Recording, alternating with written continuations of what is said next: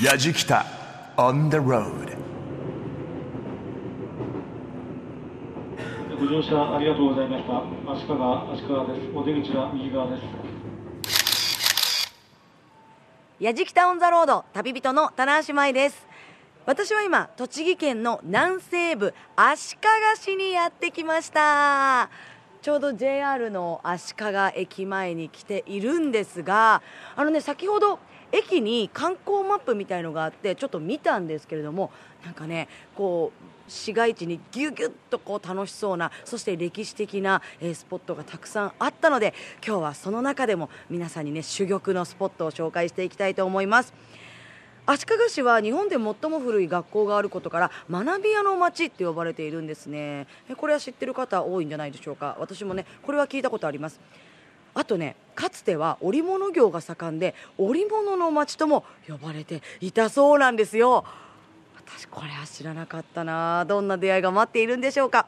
今回は栃木県足利市織物で栄えた学び屋の町と題してお送りしていきます。行ってきます。やじきたオンザロードを耳で感じる旅番組案内役の中田美香です。この番組は日本全国津々浦々そこに暮らす方々との出会いを通じてその土地の魅力やゆったりと流れる時間をお届けする旅番組です。今回の旅は栃木県足利市織物で栄えた学び屋の町。旅人は栃木県出身の棚橋舞さんです。この足利市栃木県の南西部に位置しています。関東平野と山間部がぶつかる自然豊かな場所で町の中央を渡良瀬川が流れるという風光明媚な土地。山と川に囲まれた市街地には歴史と文化が色濃く残っています。さあ今回はどんな出会いが待っているのでしょうか。栃木県出身棚橋舞さん元気いっぱいに紹介してくれます。今回も旅の様子番組ホームページの動画や旅日記で楽しむことができます。ぜひホームページ覗いてみてください。アドレスは www.jfn.co.jp スラッシュやじきた。www.jfn.co.jp スラッシュやじきたです。やじきたオンザロード今週もスタートです。やじきた on the road さあまずはですね足利もうギュギュッといろんなものが、えー詰まっています。歴史的なもの文化自然。本当にね魅力たくさんな街なのでどこを巡ったらいいのか、えーどんなスポットがあるのか太平期間にやってきましてこちらでお話を聞いていきたいと思います。観光交流課の副主幹金坂浩二さんです。よろしくお願いします。よろしくお願いします。こちらの太平機関では、まあ、あの先ほどちょっと、えー下の休憩スペースですとか覗かせていただいたんですが、まあ、お土産が売っていたり本当あの各、えースポットのこうパンフレットなんかがね置いてあったりして情報がいろいろとこういただけるあの施設になってますよね。そうですね。ここはあの観光協会さんがえー2階に入っておりますので、えーそういった会員さんの情報を発信する場であったり、えー市内の中心部にありますので、またあのバスが止められたりですね、えーここで情報を仕入れてあいろんなところへ出かけていくっていう一番の中心の場所になります。はあじゃあまずはここで今日は足利をどう楽しもうかなと計画されるのがいいかもしれないですね。そうですね。ぜひまずここへ立ち寄ってからいろんなところへ楽しみに出かけていただけるといいなと思います。はい。あのーこの太平期間、駅からね、歩いてすぐなので、電車の方でもすごく利用しやすいと思います。はい。そして、足利といったら、まず、お寺と神社が本当に多いんですね。そうですね。特に足利氏ゆかりのお寺がございます。あのちょっと調べたところだと、まあ、昔はもっと多かったのかもしれませんけども今でも300近いお寺と神社が存在しています。もうさすがこう、小京都って言われるだけありますね。そうですね。あのー足利市の足利っていうのは、その先ほども出たその足利尊氏とか、足利家に何かちなんで付けられたんですか？えー、とこれはですね、まあ、足利の中でもいろんな説があります7つぐらい説があるって言われてるんですけれども先にですね足利っていう地名がついたそうですそれをお武将であった足利氏が地名を取ってえー足利を名乗っているっていうことだそうです。ええあじゃあ足利っていうこの名前はすごく歴史が深いものなんですね。そうですね。みんな足利高氏足利義満って言えば知ってますけどそこからの足利だと思ってました。そうですよね。本当は先に足利があってその偉い武将さんがみんな足利を使って偉くなっていったんですよ。あーちょっと私栃木出身なんですけど本当小声になっちゃいます。恥ずかしいです知らなくて。そして織物の町としても有名だったんですね。そうですね。あの足利は三度い成功したって言われてるんですけれども、まあ、古い時代から、えー奈良のねあの東大寺にい織物を収めたなんていう記録もあってそんなところから始まって昭和の始まりには足利銘線っていう、ね、着物とっても斬新なデザインを使った着物なんです。それを使ってですね昭和の初期から、えー戦争前ですねすごく盛り上がった時代があったんですよ。昭和の初期って言ったらまあ歴史でね言ったら本当最近まで盛んだったんですね。そうですね。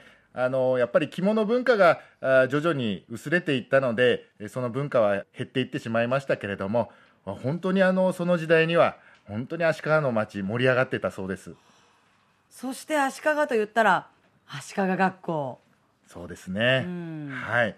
ここもですね日本で一番古い学校として日本にあのいろいろその古い学校あります、えー湯島聖堂なんていうそういう孔子をね祀ったところもありますけれども僕も今まで知らなかったんですけど最近いろいろ聞いてみるとその学校よりも全然格が上の学校だそうで本当にここには勉強したいって人がね全国から集まってきたらしいんですよ。そうなんですか、はい、一部は半分は前は小学校になっていたんですけれどもええ今はあのそこの場所を北条というですねお勉強していたところを復元して、はい。かやぶき屋根のお家ができていまして半分は、えー国の重要文化財半分はその復元した施設としてご覧になることができます。わあなんか金坂さんのお話で本当にさまざまな角度からいろんなものの歴史が伺える街なんですね。そうですね。多分一日じゃ見,、うん、見切れないかな。じゃあ今日はもう本当に足利入門編と題して私旅人棚橋がお送りしていきたはいいと思います、よろしくお願いします。足利市観光交流課の副主幹金坂浩二さんでしたありがとうございましたありがとうございました。この地名の由来には諸説あるそうなんですが足利という地名があって足利氏が足利を名乗るようになった、うん歴史深さを感じますね。室町幕府を起こした足利氏発祥の地でもあるこの足利市。そんなことから町中には足利氏ゆかりの神社やお寺が点在しています。そしてこの足利を支えていた産業の一つが足利織物。昭和初期まで盛んだったという足利銘線の文化を今に伝えようという思いもあるようです。そこで一行は足利銘線の歴史と文化について触れてみようということで足利織物伝承館へと向かいました。やじきた on the road. さあ足利の街中の石畳を歩いて歴史を感じながら続いて足利織物伝承館にやってきましたさあこちらにはどんな展示がされているのか詳しく聞いていきましょう。足利織物伝承館の事務局長木村博さんです。よろしくお願いします。どうぞよろしくお願いします。あのこちら織物伝承館はどんな展示がされているんでしょうか、まずはあの入り口ですね、はい入ったところにありましたけど、これは足利の織物あるいは繊維の歴史、はい。そういったものを年表にして展示をしてあります。大体織物のええ。歴史っていうのはどれぐらい前からなんですか、ええ。約1300年以上前からの記録があるという ふうに、1300年。はい言われています、はい。奈良時代になりますかね。あの文書なとか書物にえー載っているということですけども。はい。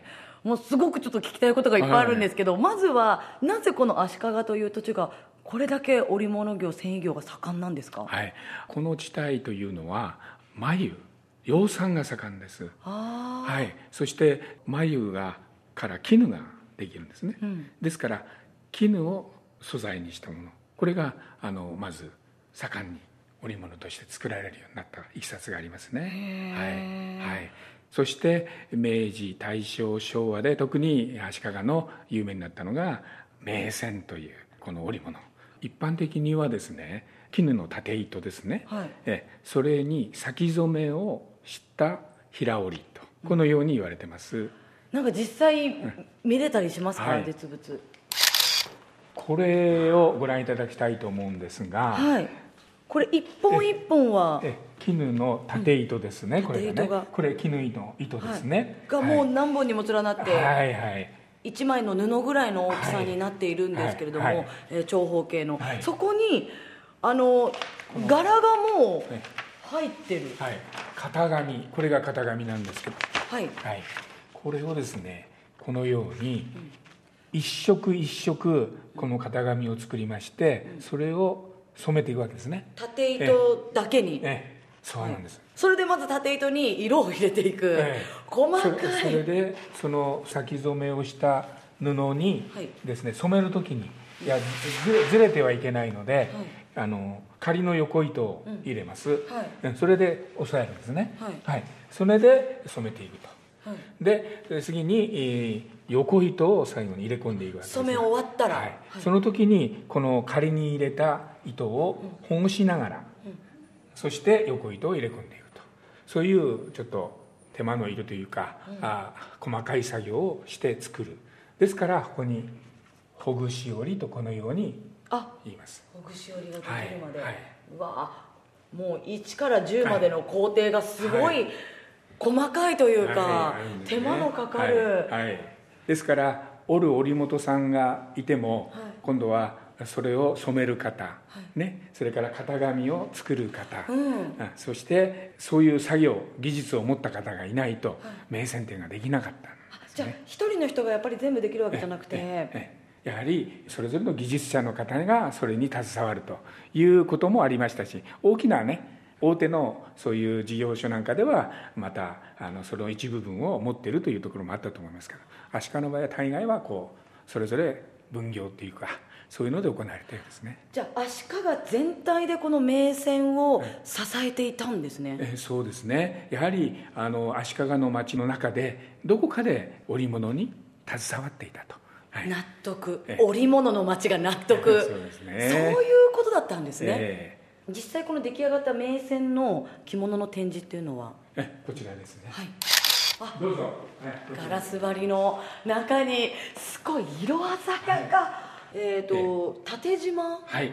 島名線と言っています、はい。え縦縞がこう出てきてますね。その縦縞も緑と紫のものだったりちょっとピンクと青とシルバーのものだったりとかあと赤黄色緑。鮮やかですね。そうですね。それからこれが矢がすりさん。このですね。この隣はえ？模様名線はい。これが模様目線で今度は島から模様になってきます。いやいや島から比べたらだいぶお花柄とか、あと扇子の柄とか、でもその一つ一つがすごい細かいですね、でこれもだから先に縦糸に あの型紙でええ。模様を入れて、それでこれだけ細かい柄が、柄が出ですね。ですから横糸を入れ込んでいきますんで、はい。その模様をのところが少しこうボケボケると言いますかね。ぼやけてる。えぼやける。はい、それが特徴になってきます。ちょっとあのええ。水彩絵の具でええ。なんかぬ、そうですね。塗ったような、はい。それ辺を織り込み済みで承知の上でこうまあ入れ込んでいく。えでもだからこそすごくこう柔らかい雰囲気が出ますね、はいそうですね。やはり一つこう柔らかいえー優しい感じっていうんでしょうかね、こうそういうものが出ていると思います。はいこれだけ手間のかかる名線を当時の方々はあのどういった場で着ていたんですか？ああの一応ですね言われていますのは明治大正昭和の初期はやはりあの普段着といいますか女学生の方がね袴の上に着たりとかして、まあ、着てたというようなことは言われていますね。一般的なものだとどこのお家にも23枚はお持ちだったというんでしょうかね主婦の方も。はい実際にこちらでは、はい。まあこういった手織りのはい。しているところを見ることとか、はい、あもうできます。ちょうど今日はあの担当のね指導員の方いらっしゃいますんで、これからお呼びしましょう。はい。よろしくお願いします。それでは島田さんあのよろしく。ラジキタ On the road それでは、えーここから実際に織物の織っているところをですね、えー足利織物伝承館の指導員島田敏子さんに、えー実演しながらお話を聞いていきたいと思います島田さんよろしくお願いします、はい、よろしくお願いします。あのー伝承館のこの展示スペースから隣に入ったお部屋に来たんですけれども、はい。あのー展示スペースにある手織り機とはまたちょっとあ小ぶりな、ね。はい、もののこれは機械ですね。はい。展示スペースにあるのは、あれは男物の角帯織って言いまして、はい袋織りって言ってちょっと特殊な織り方なのです。うん今こちらにあるのは簡単な食器ですね手旗の、イベントなどにもあの持ち運びができるように折りたたみ式のものですので、まあ簡易食器って言ってます、どれぐらいで織れるようになるんですか。織るのはあのそんなに時間はかかりませんうんこれはあの本当に単純な仕事ですから、はい子どもたちが学校の社会科の学習で来てもすぐに10分ぐらいで織れるようになります、ええそうなんですうんか。ただ織るっていうだけでしたら、あ、うんあのあ、そうですようんね。ちょっとコースターだけをね、うん。あの12、3センチ折るぐらいだったらもうはいそのぐらいでできちゃうんです。うん。で今日実際に、え今から織っていただくのこれは木綿？はい、これは木綿です。はい。実際織ってもいただいてもいいですか？はい、わ、これが火投げ火と言います。火投げ火というのを、えっ、と。その織り機の、まあ、真ん中のところに木綿の糸をこうピンと張らせて、これが縦糸になるわけですよね。でこの何でしたっけ？火火、うん、火をこの縦糸のはい。あやっていうふうになって一本互い違いにこの中を糸が通っていくわけです。横糸が通っていく。うん、一本ずつ、うん、それで、それで折れるようになるんですよ。はい。でそれをこの足であ。そうこう足でこう左右と踏みながらはい。この互い違いをこう繰り返していくわけなんです。えー。その間にこの火を通してで布になっていく折れていくわけなんです。へえこれ私も体験できるんですか？あできますよ。簡単ですよ。はいどうぞ。いいですか、はい。あ。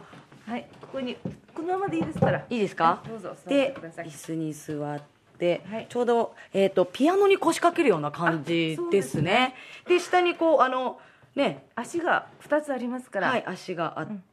左右って踏んでみてください。左右。うんどっちから先でも。ひ右。そうするとここが開きますあ、ねはい。で今度左踏んでください。左踏むと今度はパッとこう下今まで上だった糸今度下行くでしょ、はい。でこういうふうにして。でここを右手で持って。はいこので手前のものを長をうん。手前にトントンと引くと、はい。トントンと引くと横糸が綺麗に織り込まれていくんですね。そうです。はい。でこの空いているところにはい。左で左で。火をピッと入れていきます、はい、この縦糸の間に間を横が横糸を入れていきます。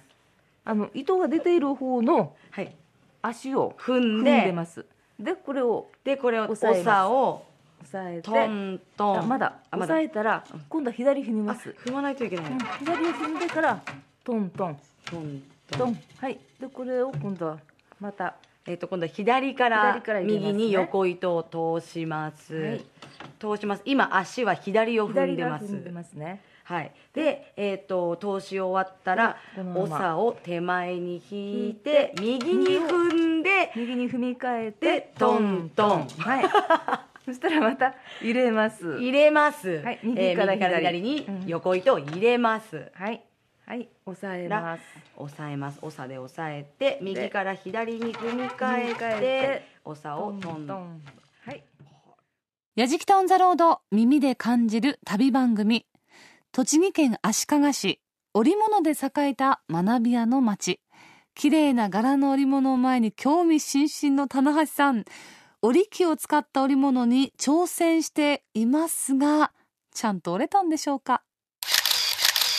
いや島田さん手織り体験は難しいでも楽しいですね難しいですけど。あそうですね、はい。あの自分で織った分だけはい。布になっていくわけですから、うん。これは楽しいです。そうですね。目に見えて、はい。自分の作品がこう出来上がっていくっていうのはえ楽しいですし、まあ、やり方さえ覚えてしまえば本当に小さいお子さんでも、えできますしね。ね、お年寄りの方でも楽しめますね。糸を変えればほら格子になったりするわけですかかじゃああのこちらではその手織り体験というのはどなたでも参加していただけるんですよね？らはい一応予約していただければ。はい、わかりました。島田さんどうもありがとうございました。はいありがとうございました。さあ木村さん指導員の島田敏子さんにご案内いただきましたが、私の折っている姿見ていただけました？はい見てました。様になってたでしょうか？もうまさに様になってました。いや。ベリーグーです。ベリーグーですか？いやでもあのー本当にこちら伝承会に来ると織物体験をしながら、ええその足利の、まあ、繊維業とか織物業の歴史を肌で感じることができますね、はい、そうですね、えーですからぜひねもう皆さんに足利に来てみて、触って触れてみてもらいたいと、そう思います、本当に名船ね鮮やかですからね。ね足利織物伝承館の事務局長木村博さんでした。ありがとうございましどうもありがとうございたました。やじきた on the road. やじきたオンザロード耳で感じる旅番組栃木県足利市織物で栄えた学び屋の町今回の旅人は棚橋舞さんです。さあやじきた一行は足利織物伝承館を後にして織姫山の中腹に立つ足利織姫神社へと向かいます関東平野が一望できるほどの境内。緑に囲まれた絶好のロケーション。まさに足利市民のシンボル的存在として親しまれている場所ですがその足利織姫神社へと向かうため棚橋さん息を切らしながら229段の石段登っています。あ着いた。あー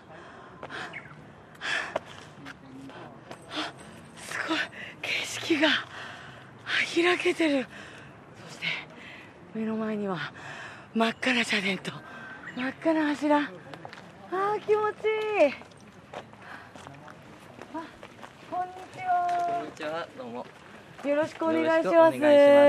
どうも。あのーはい草壁さんでよろしいですか？はい、はいよろしくお願いいたします。足利織姫神社のネギ草壁智弘さんにお話をはい伺っていきます。よろしくおお願いします。はい、こちらこそよろしくお願いします。229段をはい。上がりきると、えー脈も上がりますね。そうですね。汗もかきます。えーでもこのはい着いた時の、はい。なんといってもこの真っ赤な社殿と柱、はい本当に綺麗ですね。そうですね。でこのはい。真反対を向くとこう関東平野がえパーッと広がってそうですね。あの特に冬場なんですけども、うん空気の澄んだ日にですね。あちらの方角にですね、うん東京都心とうん東京タワーとかですね、え？あと今話題のあのスカイツリーとかも見えたりするんですよ。ここから、ええこちらからですね。へーえじゃあ私はい。相当登ってきたわけですね。え。そうですね。ええ。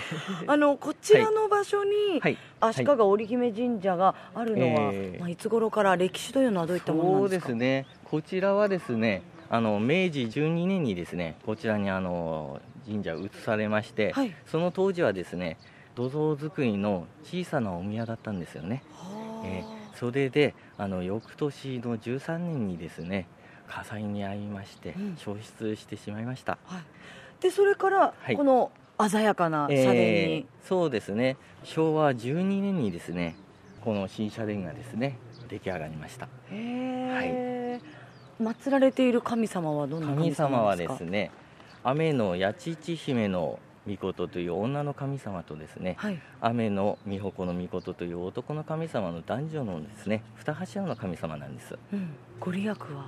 ご利益はですね、あの縁結びと産業復興のですね神様として信仰されております。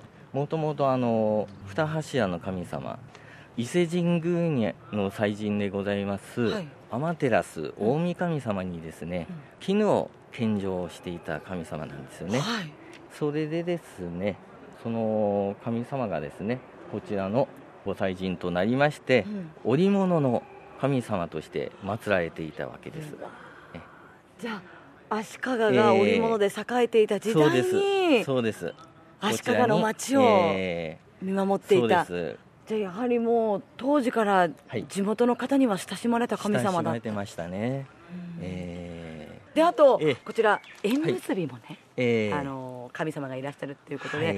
ちょっと社務所の方所の方ですか？先ほどはい、ご案内いたし覗ますらはい。はい、恋みくじがはい、あるって書いてあって、ね。えーちょっと引いていきたいんですけれども、はい、どうぞお引きになってください。やっぱ皆さんひ引いていかれますか？そうですね。あの若いカップルの方が、えー特に多あいんですけカッどもね。プル。私、えーシングルで引いても大丈夫ですか？あ別に構いませんのでね。縁結びの効果がございますので、はいいきます。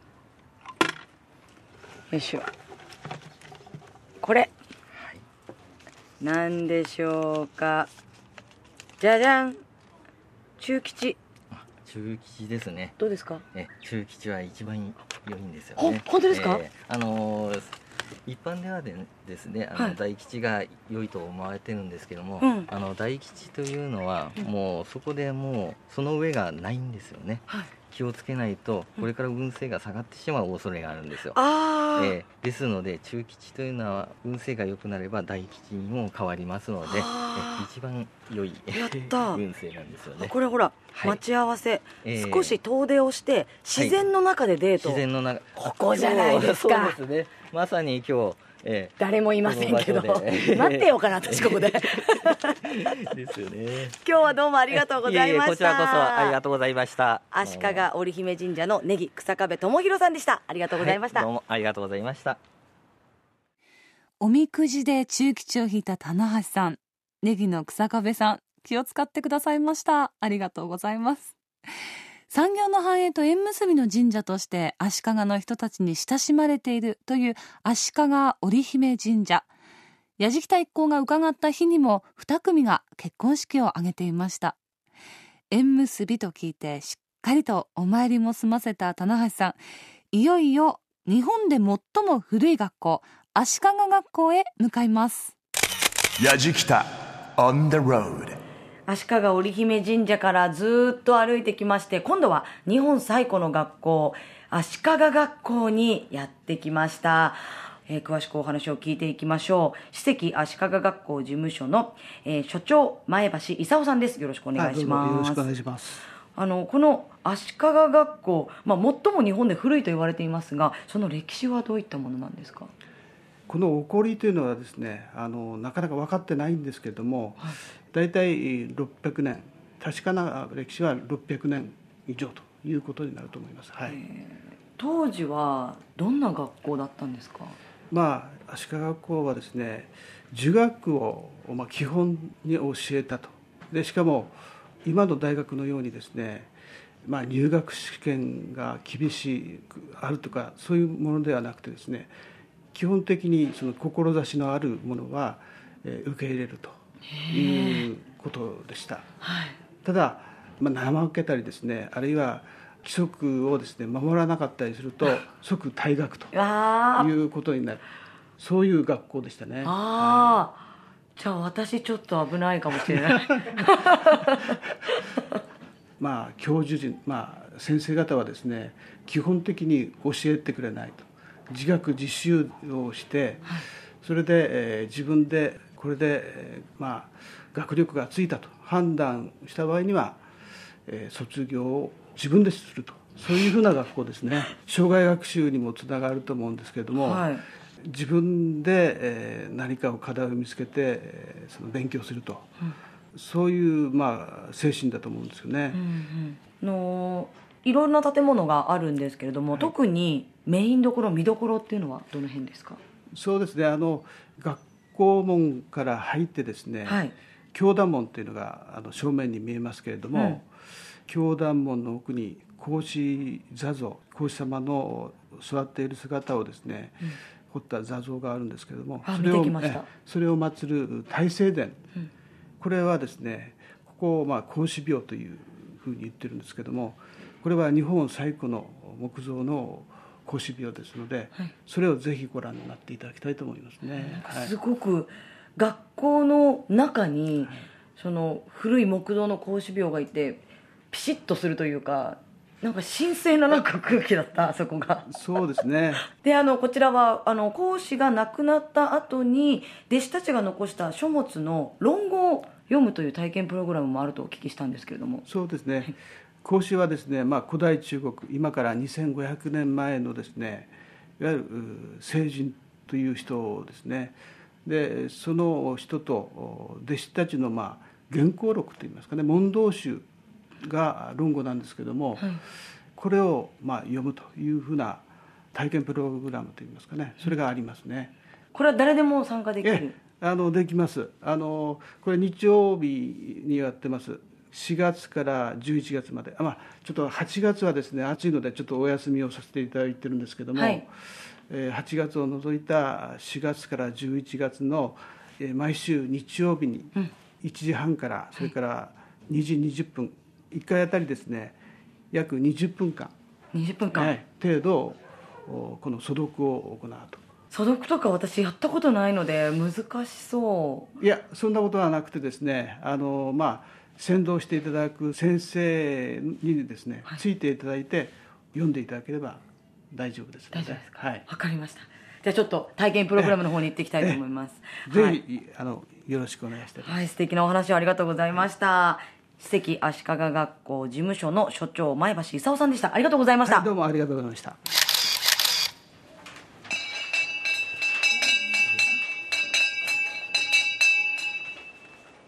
んにちは。こんにちは。えー今日は所読だけでなきしに私も簡単にコメントは加えますから。で最初私が読みます。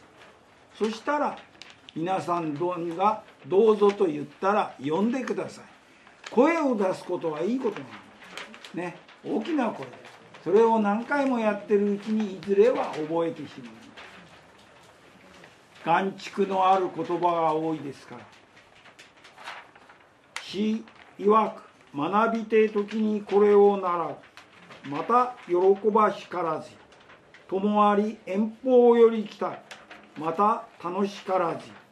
人知らずして憤らず。また君子ならずどうぞ。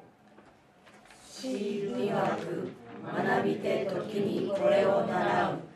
また喜ばしからずや。ともあり遠方より来たる。また楽しからずや。人知らずして憤らず。また君子ならずや。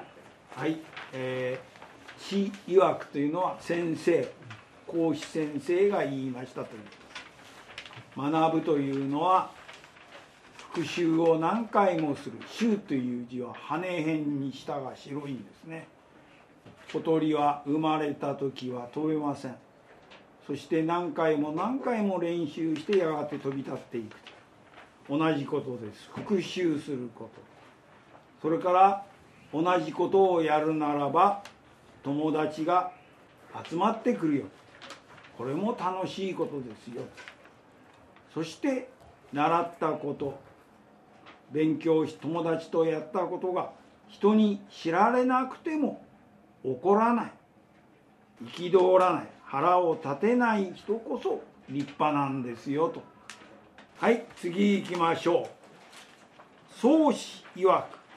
我日に見たび我が身を顧みる。人のために計りて忠ならざるか。法友と交わりて真ならざるか。習わざるを努うるか。どうぞ。宗師曰く。我日に見たび我が身を顧みる。人のために計りて忠ならざるか。法友と交わりて真ならざるか。習わざるを努うるか。ここに「見たび我が身を顧みる」私は一日に何回となく反省しますよと宗師は。人のために計りて忠真心を尽くせましたか？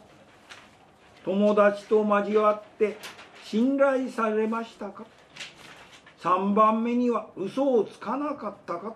習わざるを伝わる伝うるかですから知ってないことを知ったかぶりしたか？ってえ日々の反省を言ってましょう、えーぜひまた機会があったら論語を読んでください。はいどうぞ皆さん終わりにします。ありがとうございました。ありがとうございます。やじきた On the road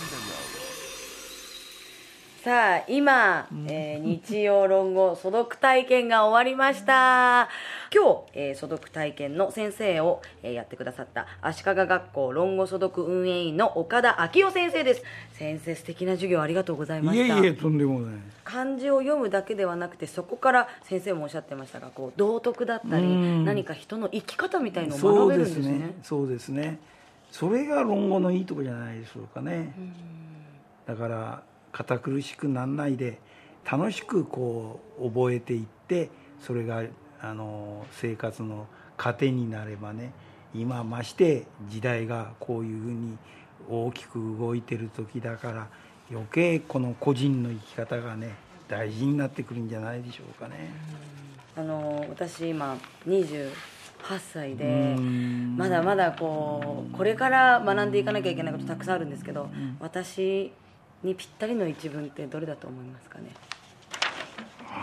そうですね、うん。9番なり10番なりがいいんじゃないですか、うんこれだ。うん、我が師以外みなしとかあとは己の発生であるところ人に施すことなかれっていうの、自分でこういつも反数する繰り返してみれば、はい。あのうんと生き方として楽しくなってくるんじゃないですか。ありがとうございます。頑張ります。足利学校論語素読運営員の岡田昭夫先生でした。ありがとうございました、お世話になりました。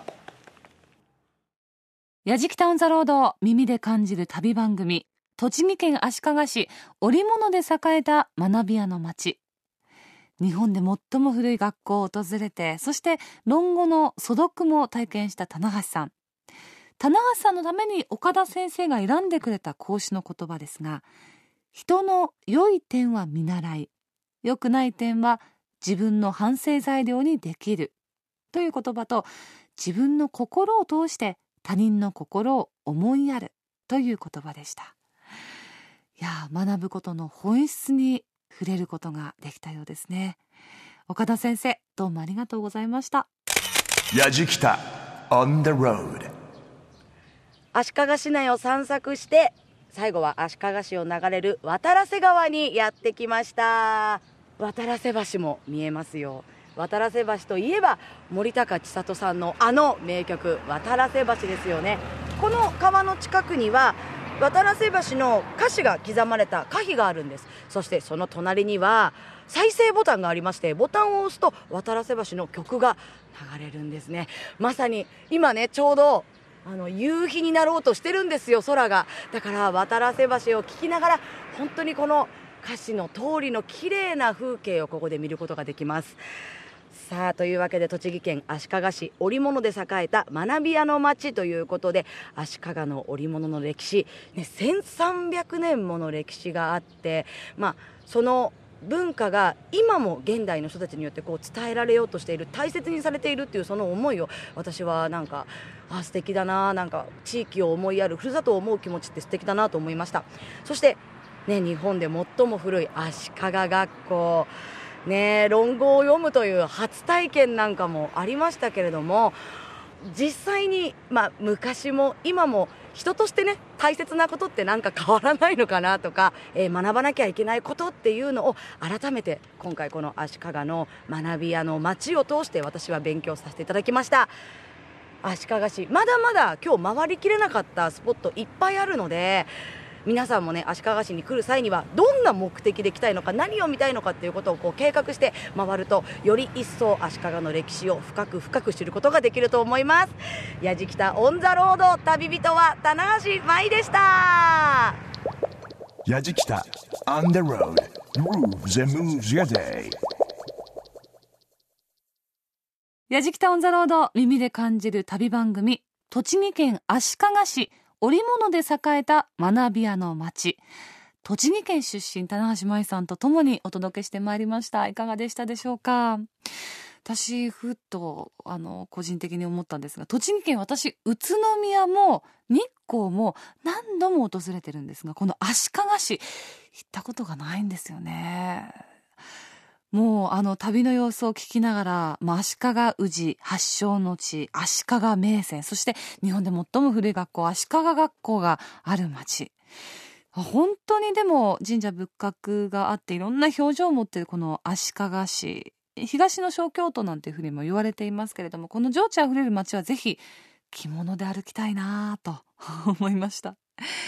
えー、そんなことを想像していたらねスタッフが結構着物の貸し出しもやってるようですよなんて言っていました。旅の様子番組ホームページの動画や旅日記でも楽しむことができますのであなたもぜひ旅気分味わってください。また放送終了後ポッドキャストでも配信をしています。ホームページのアドレスは www.jfn.co.jp スラッシュやじきた。www.jfn.co.jp スラッシュやじきたです。やじきたオンザロード耳で感じる旅番組。ご案内は中田美香でした。